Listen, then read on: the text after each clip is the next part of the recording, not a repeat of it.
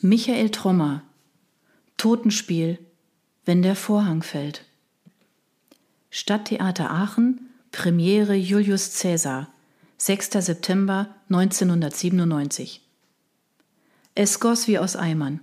Der für einen Spätsommerabend ungewöhnlich starke Wind trieb den Regen seitwärts. Erste Pfützen bildeten sich auf dem Platz vor dem Aachener Stadttheater. Taxis fuhren vor, Ehemänner ließen ihre in Schale geworfenen Begleiterinnen an der Stufe zum Eingang des Theaters aus dem Wagen steigen und machten sich auf, um einen der letzten halbwegs fußläufig erreichbaren Parkplätze zu ergattern.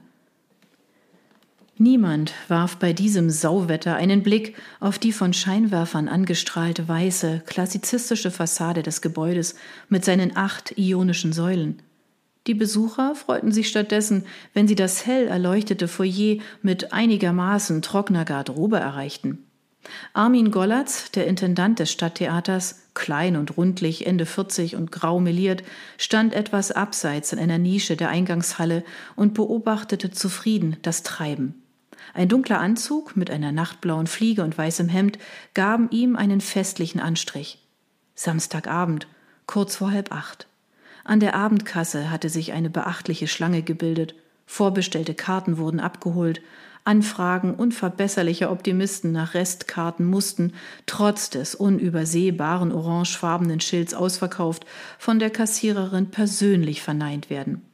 Die Karten waren auch an jedem anderen Premierenabend im Handumdrehen vergriffen, doch an diesem Tag wäre eine Karte an der Abendkasse so wahrscheinlich gewesen wie ein Sechser im Lotto.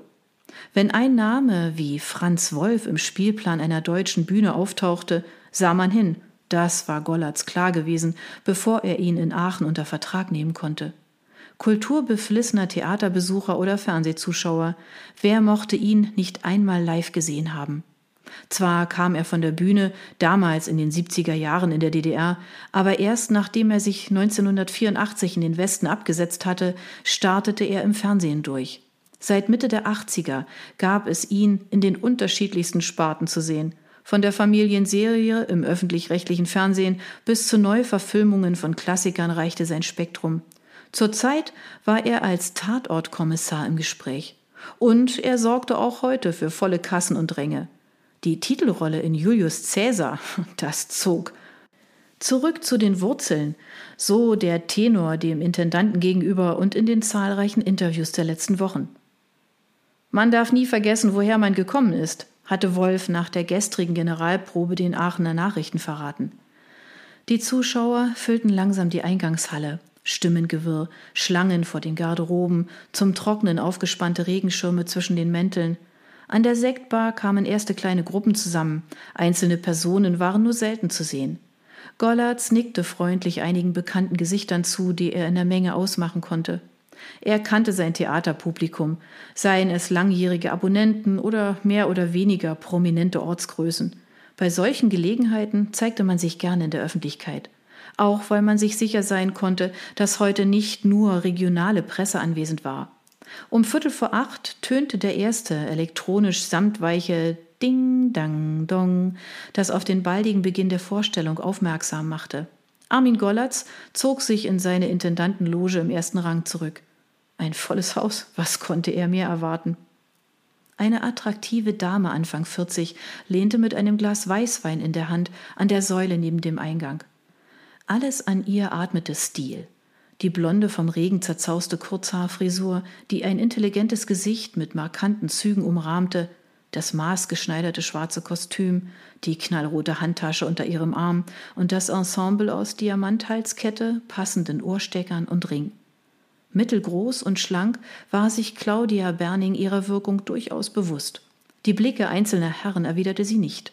Sie schien auf keinen Begleiter zu warten, und doch strahlte sie trotz ihrer Selbstsicherheit eine gewisse Unruhe aus. Die meisten Zuschauer hatten inzwischen ihre Sitzplätze im großen Saal und den oberen Rängen eingenommen und studierten das Programmheft. Man begrüßte bekannte Gesichter um sich herum, schüttelte Hände, tauschte die letzten Neuigkeiten aus, vereinzelt herzliche Umarmungen, die Spannung stieg. In den Minuten, bevor sich der Premierenvorhang eines Theaters hob, glich die Welt dahinter einem Bienenschwarm. Bei der Inszenierung eines Julius Caesar traf das alte Rom auf moderne Bühnentechnik der 90er Jahre. Ein Bühnenarbeiter in grauem Overall drängte sich an fünf alten, weißhaarigen römischen Senatoren in Toga vorbei und ordnete einige umgefallene Amphoren aus Styropor auf der linken Seite der Bühne neu. Ein Beleuchter daneben gab seinem Kollegen auf dem Gerüst in zehn Meter Höhe ein Handzeichen, der daraufhin einen großen Scheinwerfer in letztem Feinschliff um eine knappe Handbreit zur Seite justierte. Jetzt befand sich der Mann unten in vollem Licht, war damit offensichtlich zufrieden, nickte und formte die Finger zu einem Okay. Hinter ihm trugen zwei kräftige junge Männer eine römische Säule auf die Bühne und stellten sie als letzter einer Reihe ab. Jeder war sich bewusst, dass das Publikum auf der anderen Seite des Vorhangs langsam den Saal füllte, und auch wenn der dicke rote Stoff anderes vermuten ließ, nicht alle Geräusche zum Zuschauerraum wurden davon geschluckt. Daher war Ruhe angesagt. Walter Moger, 48 Jahre alt und leicht ergraut, war Inspizient und Respektsperson in einem. Dazu verhalfen ihm seine stattliche Größe von einem Meter 89 und der gewichtige Körperbau. Genügte dieses Erscheinungsbild bei Anweisungen nicht, verschaffte er sich mit seiner Bassstimme Gehör. Er war die gedankliche und technische Steuerungszentrale der Vorstellung und ging an seinem Pult neben der Bühne noch einmal die technischen Abläufe durch. Mehrere Reihen von beschrifteten Kipp- und Drehschaltern, ein Mikro, Bildschirme und Schieberegler ließen ihn Vorhänge öffnen und schließen, Lichtwechsel per Scheinwerfer einleiten, Toneinspielungen starten und wechselnde Bühnenbilder mit den dazu passenden Kulissen erscheinen. Die Auftritte der Schauspieler mit den richtigen Requisiten, alles wurde von ihm an seinem Schaltpult persönlich gelenkt und über Monitore überwacht. So hatte er über verschiedene Kameras die Bühne, den Zuschauerraum mit seinen 700 Sitzplätzen und das Foyer im Blick. Leise gab er in die Garderoben der Schauspieler per Mikro den Ruf Zehn Minuten bis Vorhang auf, Mitwirkende des ersten Bildes bitte zur Bühne. Rot aufblinkende Signalleuchten leiteten die Info gleichzeitig an die Beleuchter hoch über und die Techniker hinter der Bühne weiter. Hinter den Kulissen in den Gängen und Künstlergarderoben abseits der Bühne war es deutlich lauter. Die Anspannung und das aufkommende Lampenfieber waren greifbar ein Stimmengewirr von Sklaven, Römern, Soldaten und Marktweibern, die nun ihre eigenen Probleme entdeckten. Monologe wurden ein letztes Mal laut und gestenreich deklamiert. Ein stämmiger Gladiator in silberfarbenem Brustharnisch, Helm und Ledersandalen pflügte durch die Menge der umstehenden Darsteller und suchte sein Schwert.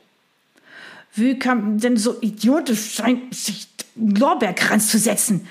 Wie sieht denn das aus? schimpfte die Kostümbildnerin. Sie kniete mit einigen Stecknadeln im Mund vor einer leicht bekleideten Sklavin und kürzte deren Umhang. Eine weiße Tür, auf der mit schwarzen Folienbuchstaben Künstlergarderobe Franz Wolf geschrieben stand, war geschlossen. Der Star des Abends hatte mit seinem Auftritt Zeit bis zum zweiten Bild, und so musste er sich von der Hektik nicht unnötig anstecken lassen. Der Gong im Foyer erklang mahnend, die letzten Zuschauer eilten in den Saal. Claudia Berning hatte in der Mitte der achten Parkettreihe Platz genommen. Die Platzeinweiserinnen schlossen die Türen. Zwei Minuten später verdunkelte sich das Licht der Kronleuchter langsam.